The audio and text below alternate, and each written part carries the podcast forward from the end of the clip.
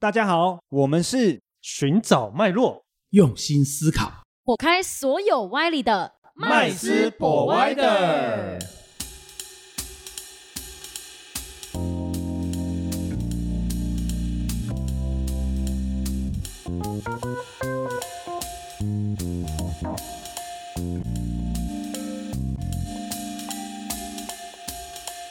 Hello，大家好，欢迎回到麦斯 Provider，我是麦斯。我是 Rich，我是 Vanessa，今天呢又来到了我们麦斯 Provider 的时间。今天非常开心，邀请到了一位来宾，欢迎我们今天的来宾 Jason 哥。呃，大家好，我是 Jason，欢迎欢迎欢迎欢迎。他的个人经历非常特别哦，他的专业是航太科学系，但是呢，他今天要跟大家聊的是加密货币挖矿这个事情。那我们先请我们 Jason 哥先自我介绍一下自己吧。大家好，呃，我姓詹哈，那这个大家就是叫我英文名字 Jason 就可以了哈。那我个人啊、像 Vanessa 刚刚介绍的一样啊，哈，我个人本身是这个呃，属于机这个机工哦的这个是修飞机的吗？对对对还是做会做那个 太空船的？哎，应该天上只要是天上飞的都在我们的这个哈、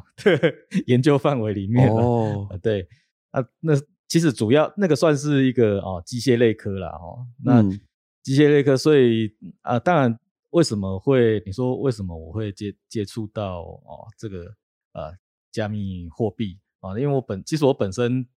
呃从求学时代一直对于这个呃资讯的东西一直是非常有兴趣的，嗯，哦是。那对，那所以事实上，我在这个呃毕业之后，我并没有我并没有从事这个相关的我过去所学的 相关行业啦。哈。那我呃年轻的时呃比较早期的时候是呃有做过这个啊、就是我们的这个电脑哦资讯设备的一些维修的工作，然后呃也有在这个网络公司哦做过网络的这个维修。对嗯基本上都在维修 哎、哎对对对而且好像包含了硬体跟软体的部分。对对对，因为我个人是比较就是呃喜欢在研究这个技术方面的东西啦。嗯嗯，对，嗯那所以呃很自己有这样的一个兴趣。对，那那这个我们大概是大概我个人大概是啊、在跟资讯相，因为我那后来我也在自己有在这个呃 Nova 那边哦有自己呃开业过哈、就是说做有成立一个电脑公司，对，也是维修吗？那时候也是除了啊销售啊、维修啊都有做这样子。哦，对了解，因为今天刚刚我们有跟 Jason 跟聊过，他现在其实自己也是目前也有一个科技公司，也本身也是科技公司的负责人。是对，那啊我们请 Jason 跟跟我们分享一下，那您的科技公司本身它是负责是哪一些的范畴呢？也是资讯方面，还是硬体维修方面呢？还是哪些范畴？哦呃，现在我现在担任的这个啊、成立的这个这个是呃，就是瑞信科技啊、这个公司的话，它事实上我们当时成立的背景，原本就是为了这个因应这个加加密货币挖矿啊、所产、哦所产生的一很些先驱耶！是等于是开公司然后来挖矿吗？对对，没有，应该是这样讲啊。二零一七，我们是二零一七年的时候开始筹备这个公司。那当时一开始，一开始原本只是说我们一开始对这个有兴趣啊，那那开始在研研究这个 挖矿的设备，我们在做车，因为当时还比较，当时资讯就是这方面的资讯哦，中文的网络上面还比较没有那么那么多普资讯及，嗯，对，然后而且大家就是都会比较闭门造车哈、很多东西很多技术上大家可能没有那么多东资讯可以去去找，那很多是很多这个技术上的问题，我们都要透过自己的测试跟实验哦来去验证哦这个可这个可行性这样子。对，那所以当时当时是为了啊、一开始是为了我们自己有兴趣研究哦去挖矿，那但后来过程中就开始发现，哎，这个是事实上的确是一个商机啦。嗯，对，那当然在当时我们要进入挖这个挖矿的过程，事实上这是一个对我们来讲是一个很我们很很快很快就决定的原因，是因为这个东西是很简单的数学啊、你只要当当时大概数据呃稍微把它这个计算一下，哦就可以很容易计算出这个啊、当时这个东西是有它的收益哈、是有利是有利可图。等一下，我听到数学，很多人就觉得天哪，挖矿还要数学，其实听起来不会很简单呢。啊，也也没有 啦，其实也没有太困难的数学，那只是说你要去找到，你就要要去找到一些数据哦，比如说当时的这个啊挖矿的收益怎么计算哦，从数据上你去找到每啊每，比如说它每多少算力可以产生多少的哦收益，那再换算换算成时间跟换算成当时的这个币价哦，那 当然扣掉还要计算电费费对不对？对对对对对，扣掉电费的话，就是就是你产生的收益了嘛。那当时对我们来讲，我们觉得，哎，这个一算事实上没有问题哦，这个是赚是赚，当时来讲是赚钱的。好，那那么在二零一七年那个当下哦，嗯，我先跟大家稍微稍微讲一下，就说我我接触这个、呃加密货货币哈、在它的大家都知道加密货币的历史哦，嗯是从这个二零零九年开始哈、这个比比特特币币问世开始。那比特币当时问世，当时刚问世的时候，是一个很很非常对大家来讲都是一个很崭新的概念对啊。那那时候当然我知道这样一个东西，可是呃并没有，但我觉得很有趣啦。哈，我那时候当时觉得这个哎这个技术是很新的概念。那因为这个东西还牵它牵涉到呃哦，比如说金金融层面的哦东西，是对，那是那事实上，我当时只是对这个技术，哎，我觉得蛮有蛮有这个兴趣的对对觉得很有趣蛮有趣。那有去了解一下，但是呢，因为当时大家也知道，当时呃，比特比特币刚开始的时候，事实上也就只有所谓去参与这样子的一个挖矿的，那事实上也只有少数极少数的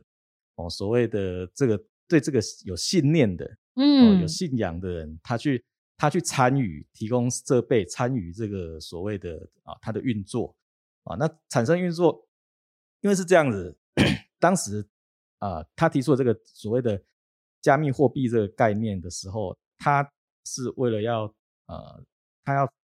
希望有一个呃去中所谓去中心化的货币啊，那去中心化货币的话，这个其实有点像早期的我们的那个 P to P，大家知道 P to P 的这个这个档案传输分享是嗯哦，这是这是其实是从这个技术延伸来的。哦，是像 Foxy 那种吗？对对对对，比如说大家早期用 Foxy 啊，哈，或是驴子 BT 呀，哈，那大家知道说这个东西以前 P to P 这个东西，就是说它的档案，大家的档案是呃各是存在各个使用者的哦电脑里面，电脑里面，对，嗯它事实上没有一个，它当时没有一个，它没有一个中心的伺服器来储存这些档案嘛，哦是对，那但是大家也知道，这些这些所谓 P to P 的啊、档案分享，会会有一个问题，就是说那个档案只要太久的话，速度，就就会这就会消失哦。所以之所以消失，是因为为什么？因为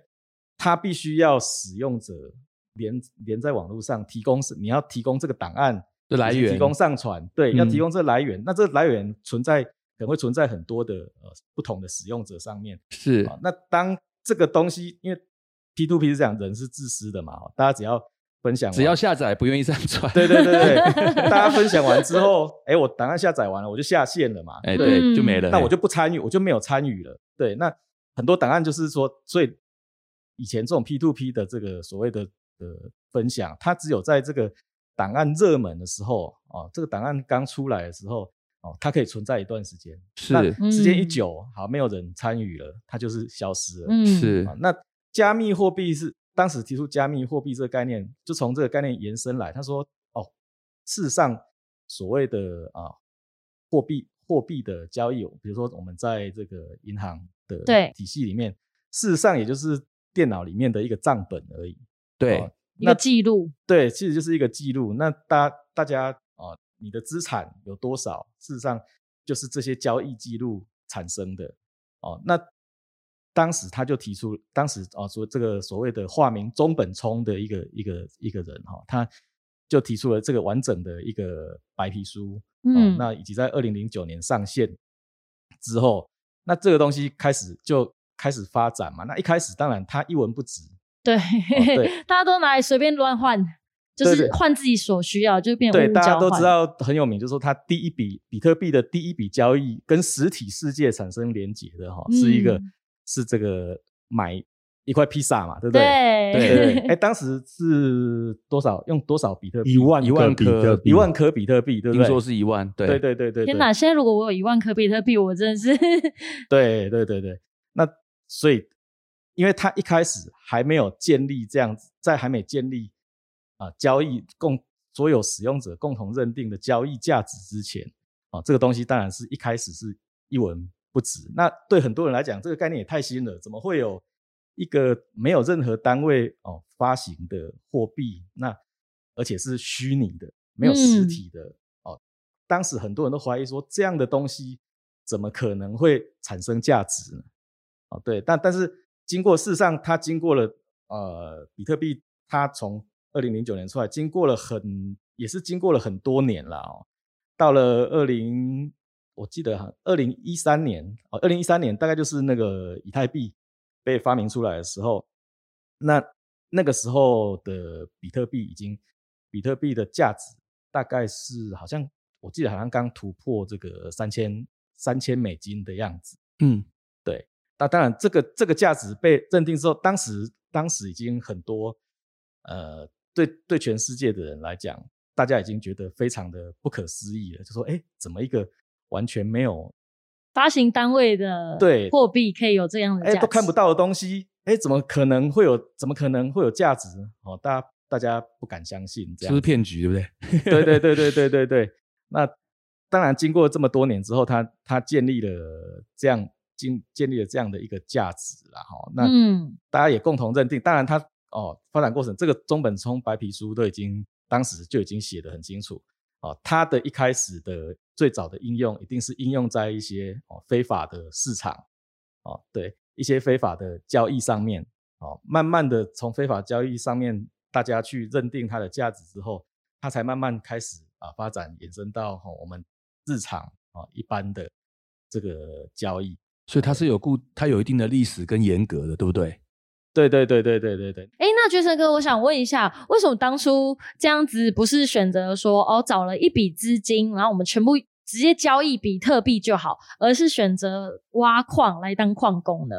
哦，那是这样子哈、当然，当时呃，你要投资这个加密货币的话，当然你你直接买加密货币也是一个选择啦哈、是那但为什么我当时会这个这个选择当矿工哈、对我们来讲，我们还是当然是觉得说挖矿是有可以有固定的产生固定收益的，我们是这样的考量。嗯呃，很多人可能不知道说，哎，为什么到底矿工好、在啊是在这个做什么的对对对，在加密货币在挖什么东西？哦，什么叫矿工？好，那是这样。刚刚我们不是有讲到这个 P to P 的技术嘛？哈、，对，那很简，就是说你今天这个加密货币，它需要很多人呃都拿这个设备啊、电脑出来参与它的这些啊、它的这个维护这个账本啊、的资料的完整性啊、以及它的这个这个所有的这个记账的啊、这个计算啊、因为它是币我们讲加密货币嘛，对不对？加密货币的话，本身就是说它有加密的技术在里面，那加密解密本身就是需要一个大量的运算资源的东西。是对，那所以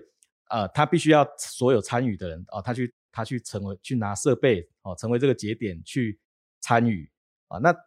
他但是哎，我要大家都刚刚讲到很 P to P，只要一段时间啊、没有使用，答案就会不见。对没有人使用的话，嗯那他就答案就不存在了嘛，这个网络就嗯不存在了。是，那所以说，当时比特币他就已经考虑到说，呃，这样子的啊、他要怎么去让这个网络可以一直不断的啊、持续的发展哦，是壮大。那所以他当时在他的这个整个机制里面呢，就产生了一个说，他给给这些所谓的啊提供设备的来计运算的这些长期在线的，对不对？对对对，这些人呢，啊，可以给他有一些，可以给他有一点这个啊吸引他的这个好处。嗯，那算奖励吗？对对对，算可以算是有奖励。点像公费，就是他帮忙，他当了矿工，他会有点小小的薪水这样。对对对对对，在你提供，所以他在你提供这些设备哈、不断的这个运算的同时呢，啊，他这个就提供给你这个收益嘛。嗯，啊，对，那但所以那当时我们二零一七年那时候开始要进入挖矿的时候，当时其实在比特币比特币的这个挖矿已经从二零零九年啊到到当时已经很已经算蛮长的历史，那它其实发展也已经很成熟了哈，当时就已经都有这个所谓的比特币所谓的矿石哦，那它的设备也已经从早期的这个呃呃我们用一般的电脑哦个所谓的个人电脑去挖的设备去挖矿，已经进化到了说啊。嗯，当时已经有比特大陆这样的公司，它去生产这些所谓专用的这个这个运算晶片啊，来对比特来对比特币这个挖矿哦，做一个特做一个特化的一个高高效率的一个一个运算的，就已经把它做成集中式的晶片了，是不是？对对对，那所以在当时，如果我们当时如果想要这个挖比特币的话啊，当然比特币当时已经涨已经。对我们来讲，在当时的看法已经涨得蛮高了啦。是对，那所以对我们来讲，我们还是当然是觉得说挖矿是有可以有固定的产生固定收益的。对对对，我们是这样的考量。那可是当时比特币事实上，比特币已经的挖矿呢，已经是一个非常资本集中的一个状况了。是因为当时的比特大陆，对不对？对对，大家可什么叫做资本集中的状况哦？很简单，就是说它已经。要做比特币挖矿这事情，它已经集中在少数的特定的人身上，大资本家、资本家、大资本的手里了。因为他的这个这个所谓的这个挖矿的设备，已经掌握在少数的这个制造商手上。那当时这个制造商，也就是说，制造商其实当时已经完全掌控这个市场。那我们其实我们只是一般的这种哦，就是小矿工嘛，对不对？那我们要我们要去跟他。竞争的话，那其实是不太可能的。我们当时也没有那么大的资本。挖矿听起来好像只需要一台电脑。呃，对，理论上是这样子，就是说你只要是能够产生运算啊能力的设备，事实上本来就都可以参与所谓的挖矿，那只是说效率的好跟坏而已。对，那我想请问一下杰森哦，嗯，当时所以说你是挖比特币吗？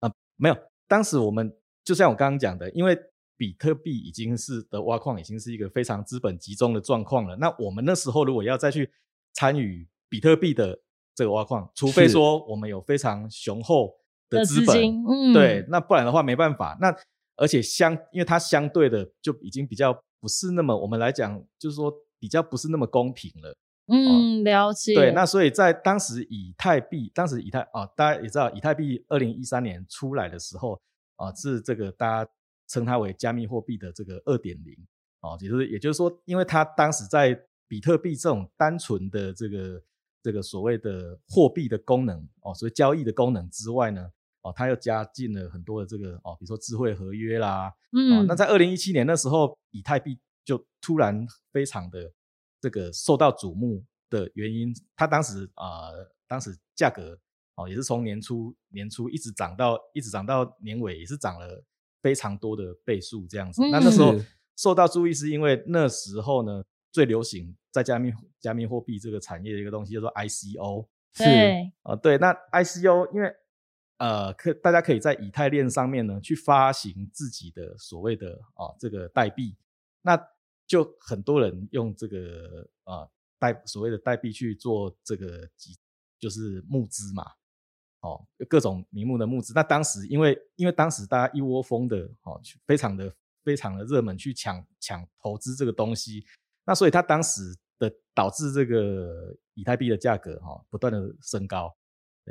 今天的分享呢，非常的丰富。那我们也将在下集有更多有关于矿池以及挖矿的一些细节。感谢大家今天的收听，我们下次见喽，拜拜！谢谢今天的收听。如果喜欢我们的节目，欢迎在 Apple Podcast 订阅留下五星好评，FB 粉砖追踪按赞，不吝啬将频道分享给身边的好朋友们哦。有想问的问题或想听的主题，也欢迎留言私讯告诉我们。在节目上让专家说给你听，麦斯 Provider，下次见喽。